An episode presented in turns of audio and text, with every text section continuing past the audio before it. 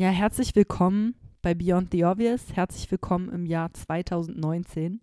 Ich finde es immer total verrückt, wenn ich mir selber vor Augen halte, dass ich jetzt im Jahre 2019 lebe.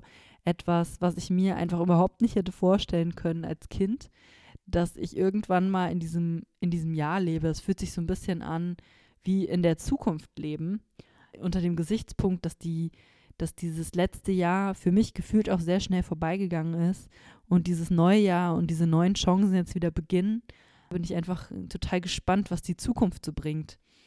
Und ich möchte euch natürlich auch sehr viele Interviews wiedergeben und habe euch auch dieses Mal einen für mich sehr spannenden Gesprächspartner mitgebracht. Und zwar habe ich Ute vom Land der Ideen interviewt.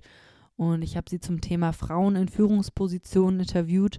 Und da sagen die einen, ach, das Thema ist doch schon längst äh, passé. Es gibt doch überhaupt keine Unterschiede mehr zwischen Männern und Frauen. Und auf der anderen Seite gibt es die Vertreter, die sagen, nein, es gibt immer noch super viele unterschiedliche Barrieren. Und das ich, wollte ich einfach mal mit ihr diskutieren. Und für mich hat sie so einen ganz spannenden ja, Satz gesagt. Sie meinte, dass Führung bedeutet, Verantwortung zu übernehmen und gewillt sein, Verantwortung zu übernehmen. Und das fand ich in dem Zusammenhang eine total schöne Perspektive. Ja, ich wünsche euch jetzt erstmal viel Spaß bei dem Interview.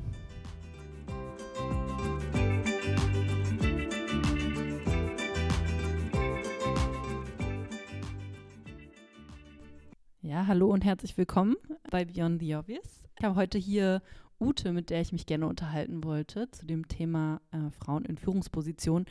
Aber erstmal, wie ich das immer so gerne mache, fange ich immer gerne mit so einer Icebreaker-Frage an. Und es ist heute nicht so eine ganz einfache. Ich hoffe, du bist dafür gewappnet. Und zwar habe ich mir überlegt, dass ich dich frage, wann sollte man weiter in etwas festhalten und wann ist es Zeit loszulassen?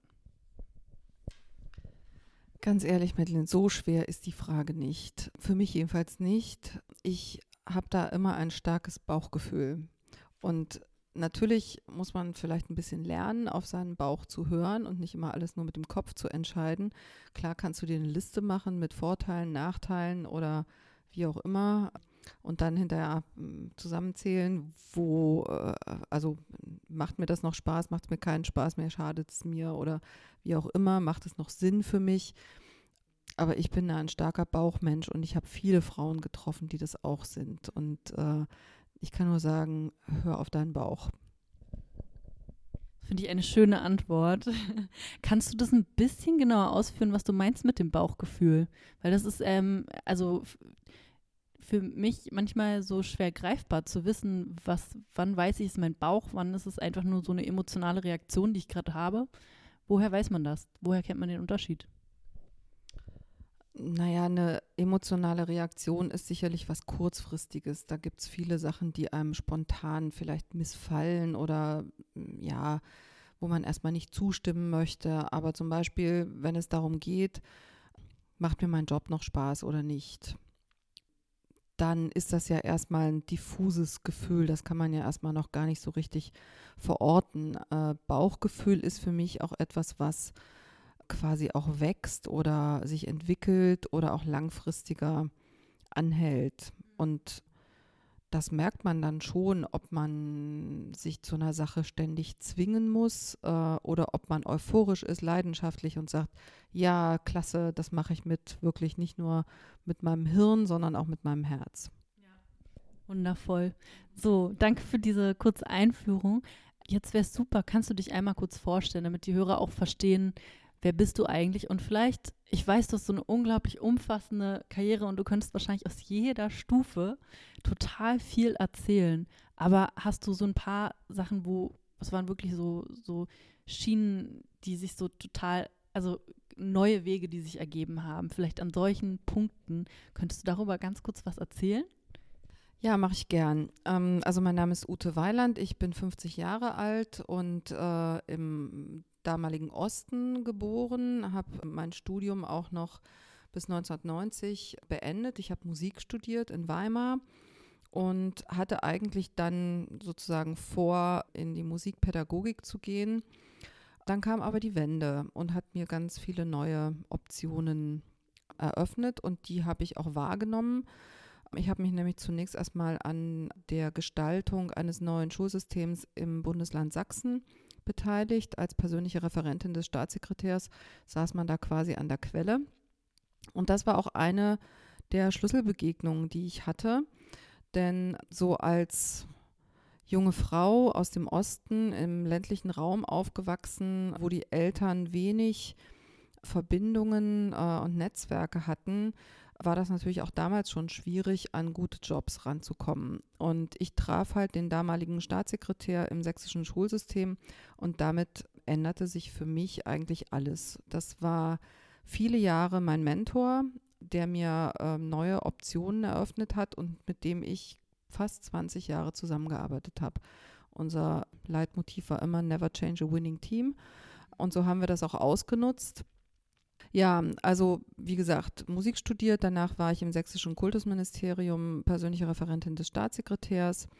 Anschließend habe ich mal einige Jahre auch Lehrpläne entwickelt und Weiterbildung für Lehrer organisiert. Das war mal so, eine, so ein Intermezzo, wo mir der Job auch nicht so wahnsinnig viel Spaß gemacht hat. Aber anschließend gab es gleich wieder neue Optionen. Ich habe nämlich mit diesem besagten Staatssekretär dann ein äh, Medieninstitut in Potsdam-Babelsberg gegründet. Heute würde man es Start-up nennen, damals hieß es noch Existenzgründung. Das Medieninstitut hat letztes Jahr sein 20-jähriges Bestehen gefeiert. Also es war auch etwas, was Gott sei Dank langfristig geplant und auch äh, erfolgreich war. Von da aus sind wir beide zur Deutschen Bank gewechselt, zur Alfred Herrhausen Gesellschaft, wo wir nochmal zehn Jahre zusammengearbeitet haben und was mich vor allen Dingen begeistert hat und was auch immer noch so ein Stück mein Steckenpferd ist, ist die Stadtentwicklung. Wir haben damals eine internationale Konferenzreihe zur Zukunft der Städte mit der London School of Economics ins Leben gerufen. Und das habe ich viele Jahre koordiniert, habe dabei auch mein eigenes Steckenpferd gefunden, nämlich neue Partizipationsmodelle in Städten Dazu habe ich dann auch ein bisschen publiziert und auch eigene Projekte ins Leben gerufen, bis es dann auch für mich Zeit war, von dort zu verabschieden. Und seit zwei Jahren bin ich jetzt Geschäftsführerin bei Deutschland, Land der Ideen, einer Initiative der Bundesregierung und der deutschen Industrie, die eigentlich mal gegründet wurde, um Standortmarketing für Deutschland zu machen, sich jetzt aber auch mit vielen anderen Projekten befasst. Dankeschön für die umfassende Vorstellung. Ich hatte noch gar keine Ahnung, was da alles so hintersteckte und wie viele unterschiedliche Stufen du schon durchlaufen hast. Ich fand ganz spannend den Punkt, da muss ich ganz kurz ansetzen. Mentor, hattest du gesagt. Es war ein ganz, ganz wichtiger Mentor für dich. Könntest du einmal diese Rolle des Mentors für deinen eigenen beruflichen Weg so ein bisschen sagen? Naja, letztlich ist ja ein Mentor jemand, der einem Ratschläge gibt, Türen öffnet, Netzwerke eröffnet und all das hat er getan. Außerdem hat er mir geholfen, im Westen anzukommen. Das wäre mir wahrscheinlich sonst nicht so schnell gelungen. Und ja, er hat mich mit wichtigen Personen vernetzt. Er hat mir äh, wichtige Literatur empfohlen, die ich noch zu lesen hatte, die ich ja während meines Studiums noch nicht lesen konnte, weil ich da noch keinen Zugriff drauf hatte. Er hat mir wichtige Tipps äh, in Sachen Kommunikation und Pressearbeit gegeben. Ja, und äh, mit ihm kann ich alle möglichen Fragen besprechen, die mich umtreiben. Und er ist ein super Sparringspartner, auf dessen Rat ich auch heute noch höre. Das ist sicherlich die Rolle eines Mentors. Ja, ein Mentor, der kann natürlich auch sich nur auf berufliche Dinge konzentrieren, aber bei uns ist es mittlerweile eben eine Freundschaft geworden, äh, die seit ja, 25 Jahren besteht. Ich frage mal ganz provokant, glaubst du, dass man überhaupt beruflich erfolgreich sein kann, ohne einen Mentor zu haben? Nein, glaube ich nicht. Ähm, ob es jetzt ein Mentor ist, wie in meinem Fall, der sehr prägend gewirkt hat, aber ich bin mir ganz sicher, man kann nur beruflich erfolgreich sein, wenn man Unterstützer hat. Und das kann eben so intensiv sein wie in meinem Fall. Oder es kann eben auch ähm, punktuell eben in bestimmten Positionen immer mal wieder der Fall sein. Aber wichtig ist es auf jeden Fall, dass die älteren, erfahreneren die Jüngeren ein Stück weit auch unterstützen, lenken, äh, mit Rat und Tat zur Seite stehen. Am liebsten würde ich jetzt noch ein bisschen nachfragen, wen du denn als dein Mentee erwählt hast. Ähm, hast, du, hast du da welche? Darf ich da mal nach, kurz nachfragen, was du so mit denen, wie du dich austauscht vielleicht? Also ich nenne jetzt keine Namen, aber ich habe nicht nur ein Mentee, sondern ich habe ganz viele jüngere Menschen, die mich nach, nach meinem Rat fragen. Häufig geht es eben dabei um die Berufswahl oder es geht auch manchmal um schwierige Situationen in einer Lebenssituation oder auch in einer beruflichen Situation, wo sie mich fragen, wie ich da äh, reagieren würde oder äh, wen ich fragen würde oder äh, ja, wie ich damit äh, umgehen würde. Ganz ehrlich, ich habe zu fast allen meinen ehemaligen Praktikanten immer noch ein sehr gutes Verhältnis, die jetzt mittlerweile auch entweder Karriere gemacht haben oder an bestimmten Stellen im beruflichen Leben sind und die mich immer noch anrufen, anschreiben, mit denen ich mich treffe, bestimmt ein, zwei Mal im Jahr. Und das macht mir wahnsinnig viel Spaß. Und äh, ein bisschen habe ich natürlich jetzt auch meine Mitarbeiter im Blick und versuche die auch zu fördern, auch mit der Gefahr, dass sie dann irgendwo anders einen besseren Job finden, weil sie hier weniger Entwicklungsmöglichkeiten haben. Ja, da sind wir eigentlich ja jetzt schon mittendrin im Thema. Also äh, ich meine, das war jetzt eher allgemein Führungsposition. Aber jetzt nochmal speziell zu dem Thema Frauen in Führungspositionen oder wie sie in diese Führungsposition gelangen können. Was ist denn aus deiner Sicht so die schwierigste Hürde oder also oder gibt es aus deiner Sicht überhaupt Hürden? Vielleicht erstmal so die Frage. Und wenn ja, was, was ist jetzt so das Schwierigste? Wofür, wofür sollten wir jetzt noch irgendwie auf die Straße gehen oder kämpfen? Hm. Also ich muss vielleicht voranstellen, ich bin, was das ganze Thema Frauen in Führungspositionen, Quotenregelung und so weiter angeht, ja, da habe ich schon eine ziemlich feste Meinung und ganz ehrlich, ich glaube, uns Frauen steht im Moment die ganze Welt offen und wir müssen es uns nur nehmen. Vielleicht sind wir manchmal nicht mutig genug, vielleicht wollen wir gefragt werden, vielleicht äh, sind ganz biologische Gründe manchmal auch ein Hinderungsgrund, weshalb wir nicht so schnell vorankommen, wie wir das möchten. Aber ich glaube, dass wir schon fast die gleichen Chancen, vielleicht noch nicht ganz die gleichen Chancen haben, aber fast die gleichen Chancen haben wie auch Männer. Natürlich frage ich mich manchmal auch, warum sind dann nicht mehr Frauen in Führungspositionen? Es geht mir ja sehr häufig so, wenn ich zum Beispiel auf Konferenzen bin oder auch selbst Konferenzen organisiere und zusammenstelle, dass ich natürlich immer darauf achte, dass da auch genügend Frauen sprechen.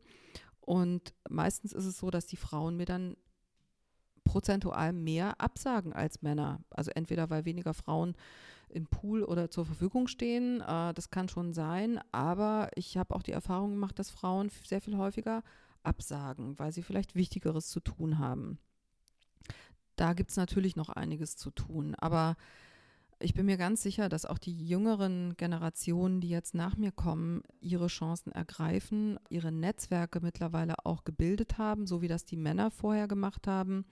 Denn das war ja häufig ein Hinderungsgrund, weshalb Frauen äh, schlechter in Führungspositionen gelangt sind, weil sie bestimmten Netzwerken nicht angehörten ich kann es jetzt nicht mit Zahlen belegen, aber ich bin mir sicher, mittlerweile haben Frauen auch ihre Netzwerke, wissen auch, wie sie sich untereinander protegieren und auch äh, fördern können. Die Frauen, die ich kenne, tun das auch.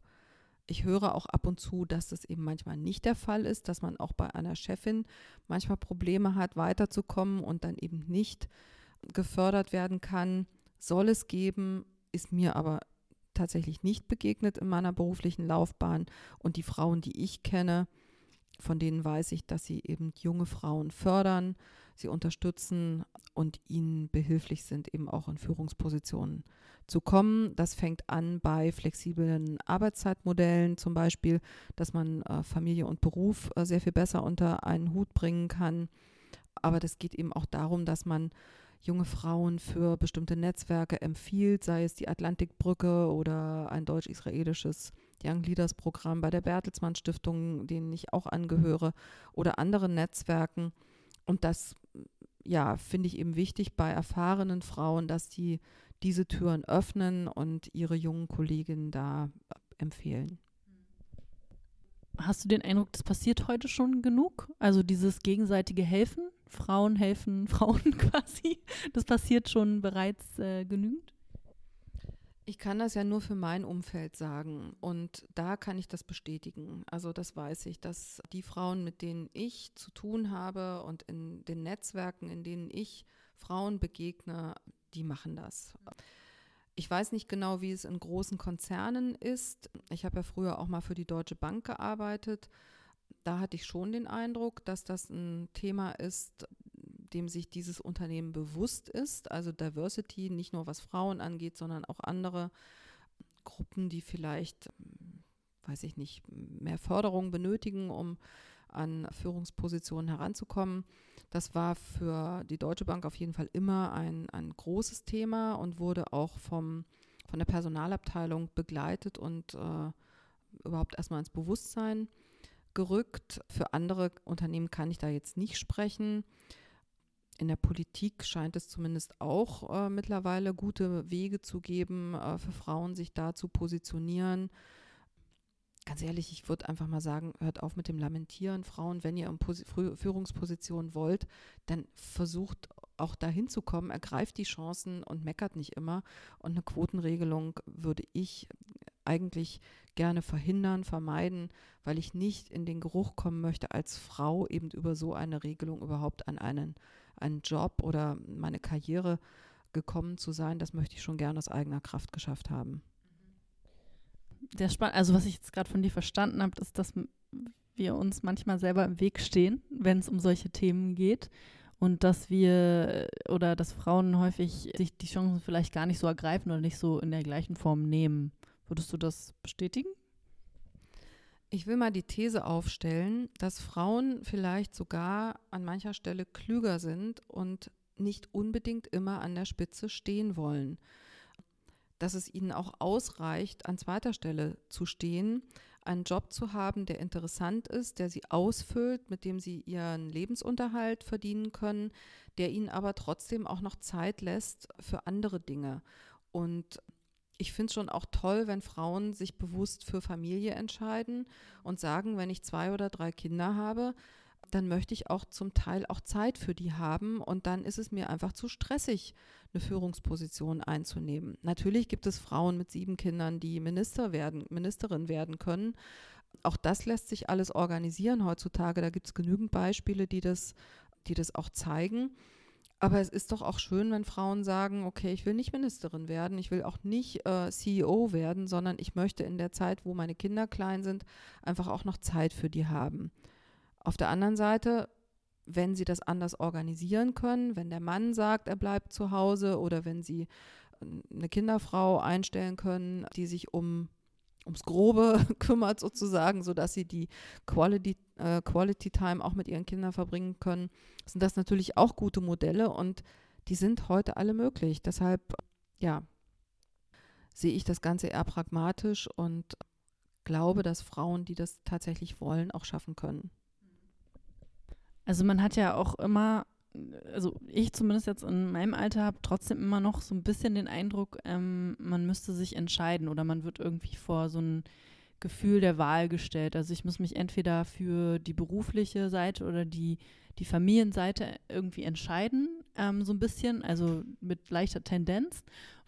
Ich glaube, was so ein bisschen die Frage ist, die man sich stellt, wie findet man, also Balance, ich mag das Wort irgendwie immer nicht so gut, aber wie hat man so ein, wie, wie erarbeitet man sich so einen beruflichen Status, der einem genug Freiheiten gibt, sich diese Dinge auch zu nehmen, weil das würde ich als eine Definition von beruflichem Erfolg sehen. Also ich kann sowohl, ich, fühle, fühle mich sowohl in meinem beruflichen als auch in meinem privaten erfüllt.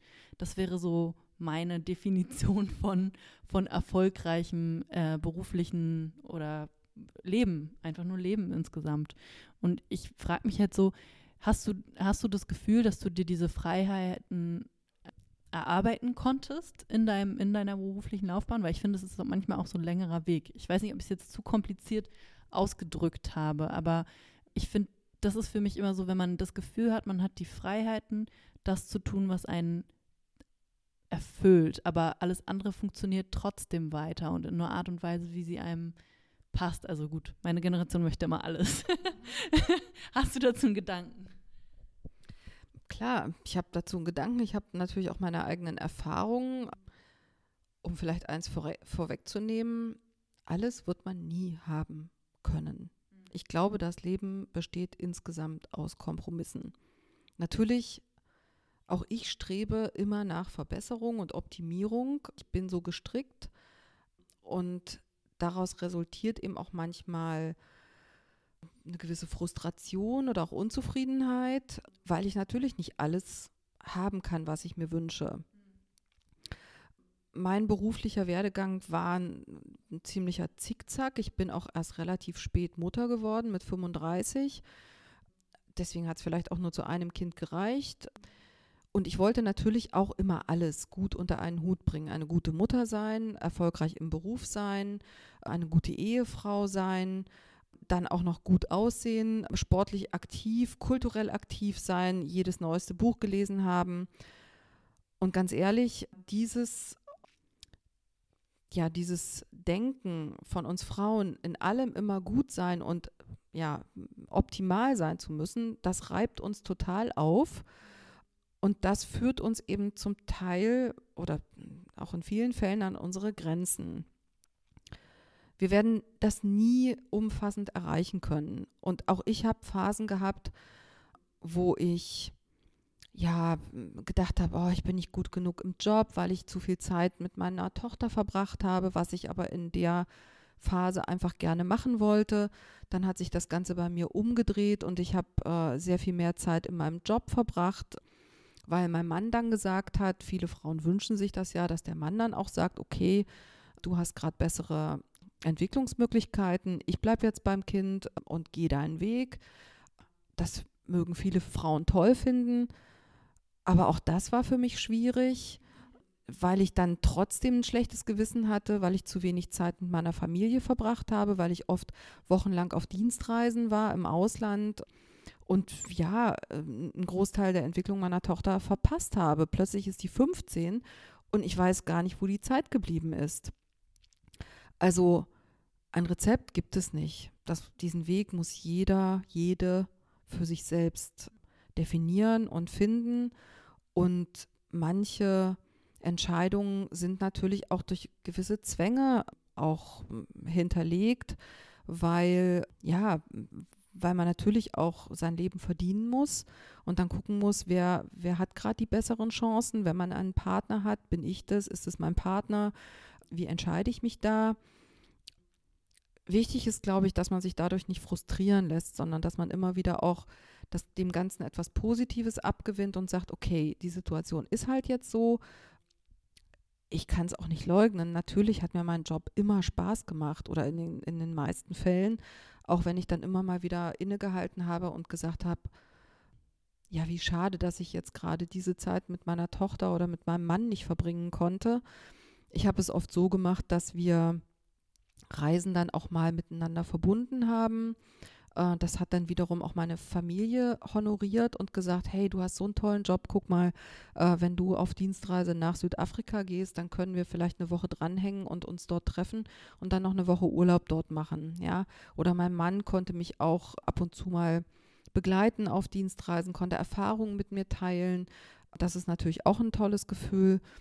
Das schönste Kompliment war eigentlich mal vor vielleicht fünf Jahren, als meine Tochter zu mir sagte, Mama, wenn du deinen Job nicht mehr magst, dann mache ich den.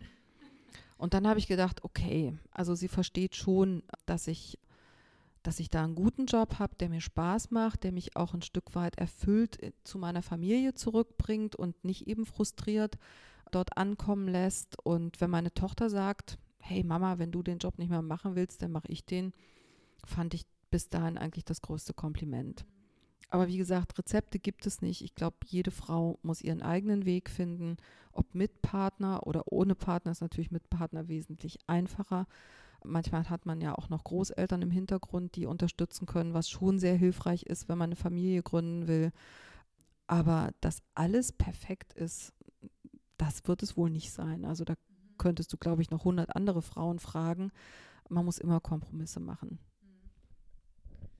Ja, danke schön, Ute. Ich würde dich auch mal gerne jetzt zu deiner jetzigen Position fragen. Du bist ja quasi Chef hier. Du kannst selbst bestimmen, aber das kommt ja sicherlich auch mit sehr vielen, während es auch mit sehr vielen Vorteilen sicherlich kommt und sehr vielen Freiheiten, kommt es ja bestimmt auch mit sehr vielen Herausforderungen. Wie würdest du diese Vorteile und Herausforderungen ähm, beschreiben, so eine Organisation wie Land der Ideen zu leiten? Man muss schon Lust haben auf Verantwortung und man muss Lust haben, sich immer wieder neuen Herausforderungen zu stellen. Das ist, glaube ich, eine Grundvoraussetzung, um Chefin zu werden. Ich sage das jetzt mal in der weiblichen Form, weil wir ja vor allen Dingen über Frauen in Führungspositionen sprechen. Allerdings habe ich auch eine ganze Weile gebraucht, um mich dazu durchzuringen, zu sagen, äh, jetzt ist es Zeit, jetzt will ich auch selber Chefin sein, weil ich war viele Jahre stellvertretende Geschäftsführerin bei der Herrhausen Gesellschaft. Ich war das aber auch so lange, weil mir das so wahnsinnig viel Spaß gemacht hat, ja, und weil ich überhaupt keine Not verspürt habe, was anderes zu machen und mich zu verändern. Aber irgendwann hat sich eben, wie am Anfang gesagt, dieses Bauchgefühl eingestellt, dass ich jetzt doch gerne selber mal die Gesamtverantwortung tragen möchte und für meine Ideen einfach auch ein bisschen mehr Raum habe, aber dann eben auch für diese Entscheidungen, die ich treffe, ähm, die volle Verantwortung übernehme. Generell kann ich nur sagen, war das für mich der richtige Schritt. Ich bin total aufgeblüht, nachdem ich Chefin wurde, mein eigenes Team hatte, eigene Ideen verwirklichen konnte. Das hat mir so einen richtigen Kick gegeben und eigentlich macht es mir auch nach wie vor Spaß. Natürlich war die Anfangsphase noch ein bisschen euphorischer geprägt. Äh, mittlerweile verstehe ich auch, wo die besonderen Herausforderungen liegen. Und jedes Mal, wenn ich eine Kündigung auf dem Tisch habe, dann frage ich mich auch, ist das jetzt äh, Mm, auch eine persönliche Niederlage. Warum gehen die? Warum macht es ihnen keinen Spaß? Sicherlich, ich ähm, stelle hohe oder ich stelle hohe Anforderungen, aber ich versuche eben auch mein ganzes Team immer mitzunehmen. Ich glaube, dass ich einen sehr teamorientierten Führungsstil habe und keinen hierarchischen. Ich versuche tatsächlich auch kleinere Hierarchien, die vielleicht in so einem Team wie unserem noch vorhanden sind, auch abzubauen und zu sagen, hey, lasst uns das Ganze eher ein bisschen, ja, wie soll ich sagen, agiler angehen. Ein Projektleiter auf der einen Seite kann aber bei einer anderen Herausforderung äh, oder bei einer anderen Aufgabe eben auch mal ein einfaches Teammitglied sein und äh, keine Verantwortung tragen. Und so versuche ich hier immer wieder auch mal Projekte anders zu organisieren, sodass auch die, die Strukturen, die Personalstrukturen sich dadurch verändern und jeder auch mal eine andere Rolle einnimmt. Das finde ich wichtig, sodass eben einfache Projektmitarbeiter auch mal eine Führungsverantwortung übertragen bekommen und ich so auch testen kann, ist der eben auch befähigt, andere ähm, Aufgaben vielleicht ähm, zu übernehmen. Also wie gesagt, Herausforderung bei uns ist es natürlich immer äh, eine Frage der Finanzierung der Projekte. Das ist für mich schon eine ziemlich harte Nuss, die ich immer wieder knacken muss. Also es reicht nicht allein eine Idee zu haben, sondern ich muss jedes Mal schauen, kriege ich dafür auch das nötige Geld. Und auf der anderen Seite die Personalverantwortung, die man hat. Äh, ich möchte eben auch, dass meine Mitarbeiter hier Spaß an der Arbeit haben, dass sie glücklich sind, dass sie ihre Work-Life-Balance äh, irgendwo finden ja, aber das sind keine unlösbaren Aufgaben und wie gesagt, ähm, ich muss sagen, ich habe da einen Job gefunden, der mir nach wie vor wahnsinnig viel Spaß macht und wo ich all das finde. Auf der einen Seite Herausforderungen zu meistern, auf der anderen Seite aber auch Freiheiten zu haben, auch persönlichen Neigungen nachzugehen. Ich bin halt ein sehr neugieriger Mensch. Ich lasse mich manchmal auf Dinge ein, von denen ich noch gar nicht weiß, ob die für meinen Job wirklich wichtig sind. Aber gerade in so einer Institution wie dem Land der Ideen, glaube ich, braucht man diese Offenheit, um auch immer wieder neu angeregt zu werden. Oh, du hast ja ein ganz schönes Portfolio an Aufgaben, die du hier erledigen musst. Aber eine Sache finde ich total äh, schön, die du am Anfang gesagt hast. Du meintest, man muss auch gewillt sein, diese Verantwortung zu übernehmen. Und für mich ist das die Definition von Führungskraft tatsächlich. Also ich finde, das ist eine total schöne Art und Weise, das zu sehen. Also gewillt zu sein, Verantwortung zu übernehmen. Ich würde total gerne noch äh, ein bisschen mehr hören über das, was Land der Ideen überhaupt so alles für tolle Sachen macht. Gibt es ein Projekt, das dich total begeistert gerade oder vielleicht auch aus der Vergangenheit? Muss jetzt auch kein aktuelles sein. Naja, doch, es ist schon ein aktuelles äh, Projekt, weil ich es selbst mit ins Leben gerufen habe.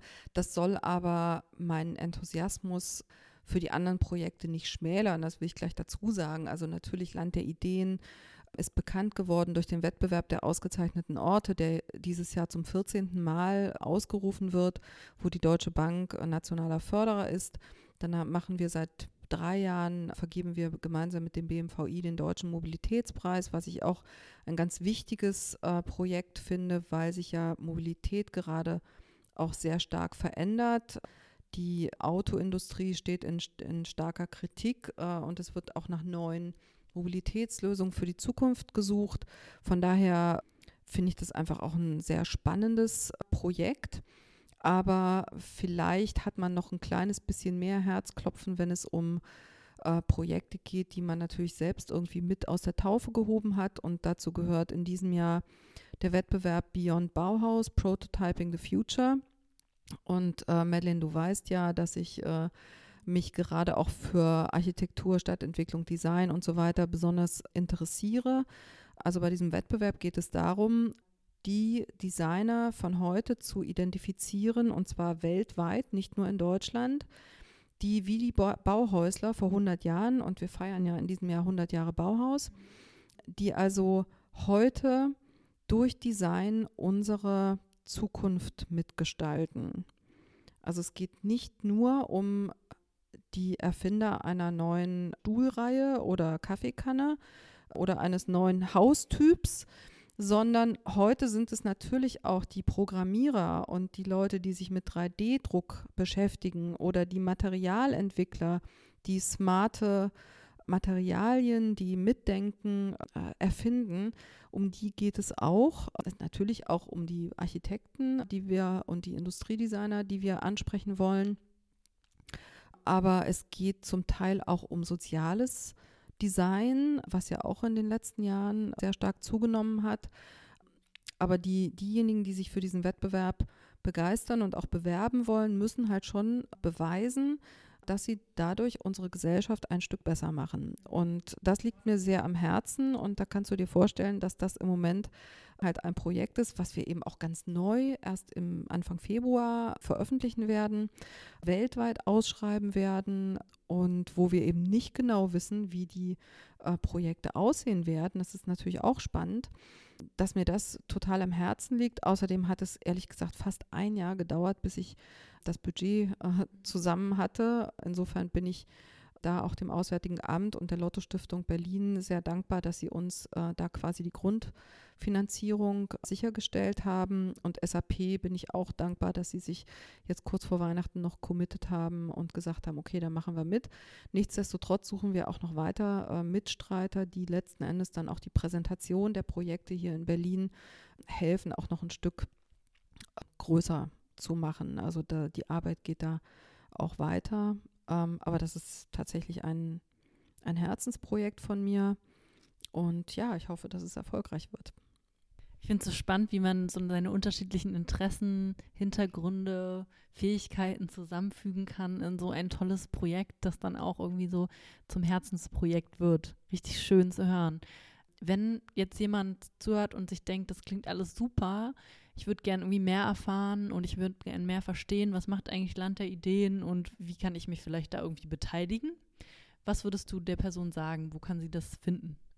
Natürlich haben wir eine Website, das ist klar, also www.land-der-ideen.de. Da stehen alle Projekte drauf. Die haben wir auch vor einem Jahr ganz neu gelauncht. Das war so das Erste, was mir auffiel, als ich zum Land der Ideen kam, dass ich gesagt habe, hier muss unbedingt mal ein neues Schaufenster hin.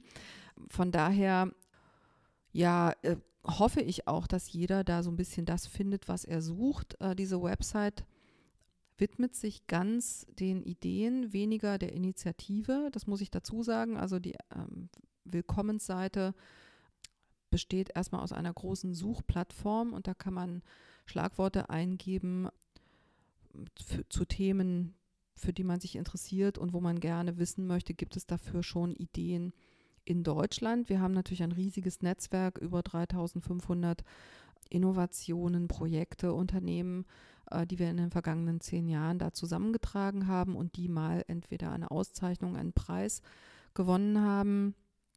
Und es gibt natürlich auch noch ein paar andere hm, Veranstaltungen, die wir so unter Dialoge gepackt haben, wo wir eben auch Brücken bauen wollen äh, für ganz Deutschland, wo man sich auch finden kann. Das findet man da, aber wir kommunizieren eben auch sehr stark über Twitter und Facebook. Da findet man uns auch. Und man kann sich natürlich engagieren bei uns im Verein. Im letzten Jahr haben wir den Trägerverein von äh, Land der Ideen GmbH gemeinnützig gemacht. Ähm, also wer da Lust hat, sich zu engagieren, der kann da auch Vereinsmitglied werden. Und ja, wir haben natürlich auch immer wieder freie Stellen und äh, man kann sich initiativ bewerben, sodass, wenn mal eine, frei, äh, eine Stelle frei wird oder auch ein neues Projekt entsteht, also dass man dann die Chance hätte, ähm, da auch mitzuarbeiten. Also geht auf die Internetseite, schaut euch bei Facebook und Twitter an, was da so passiert. Ähm, Ute, ich möchte dir noch mal ganz kurz die Möglichkeit geben, noch irgendetwas hinzuzufügen, was du noch nicht sagen konntest, weil meine Gespräche an irgendwas anderes gerichtet waren. Fällt dir noch irgendetwas ein, was du hinzufügen möchtest? Nein, ich kann meinen Appell nur noch mal wiederholen an die Frauen, die jetzt zuhören. Wenn ihr führen wollt, dann macht das. Lasst euch nicht bitten, lasst euch nicht fragen. Bei mir war es so, ich wollte gefragt werden. Äh, jeder ist da aber irgendwie anders gestrickt. Und äh, ich kann euch nur auffordern, wenn ihr junge Frauen in euren Teams habt, gebt ihnen die Möglichkeit, sich weiterzuentwickeln, haltet die nicht fest, sondern lasst sie auch los. Sie werden es euch ewig danken. Und letzten Endes habt ihr es selber in der Hand, ihr Frauen, ihr bekommt die Kinder, ihr erzieht sie in, zu großen Teilen. Wenn euch die Männer, äh, so wie sie heute sind, nicht passen, dann könnt ihr das ändern. Äh, und wenn die jungen Mädchen nicht selbstbewusst genug sind, äh, dann habt ihr es auch in der Hand, ihnen das bereits mit in die Wiege zu legen. Vielen Dank für die Möglichkeit, ähm, hier dazu ein paar Worte zu sagen. Vielen, vielen Dank, Ute. Und ja, ich freue mich schon ähm, auf weitere Gespräche mit dir.